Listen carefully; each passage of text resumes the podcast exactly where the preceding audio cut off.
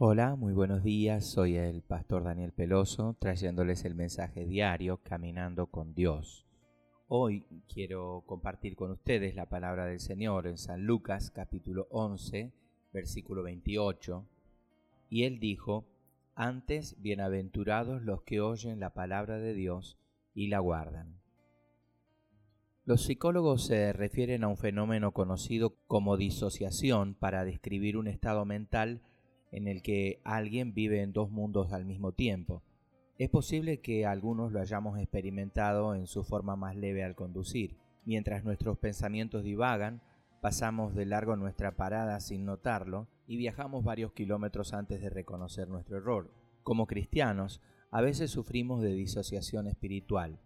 Con buenas intenciones abrimos nuestras Biblias y empezamos a leer solo para darnos cuenta, después de haber leído varios versículos, de que no tenemos idea de lo que acabamos de leer.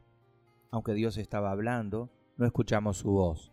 Por lo general, esta situación puede remediarse al volver a leer con concentración, pero hay veces cuando no escuchamos a Dios por razones muy serias.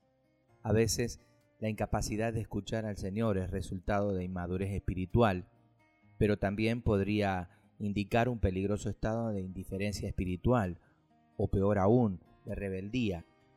En ese estado corremos el riesgo de llegar a ser como el hombre que endurece su cerviz después de mucha reprensión y de repente es destruido y sin remedio. No nos ocultemos de Dios. El Señor es un Padre amoroso que nos habla para apartarnos del mal y traernos de regreso a Él. Su propósito es transformarnos de niños obstinados que necesitan control a seguidores maduros que pueden ser aconsejados con una simple palabra o un poco de presión. Cuando más receptivos nos volvamos a las instrucciones de Dios, más experimentaremos su misericordia y el gozo de la obediencia y la santidad.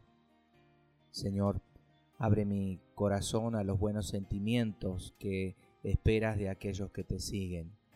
Abre mi mente a las enseñanzas que nos brindas mediante tu palabra y dame la madurez espiritual para aprender a escucharte verdaderamente a través de las pruebas, personas y acontecimientos que colocas en mi vida.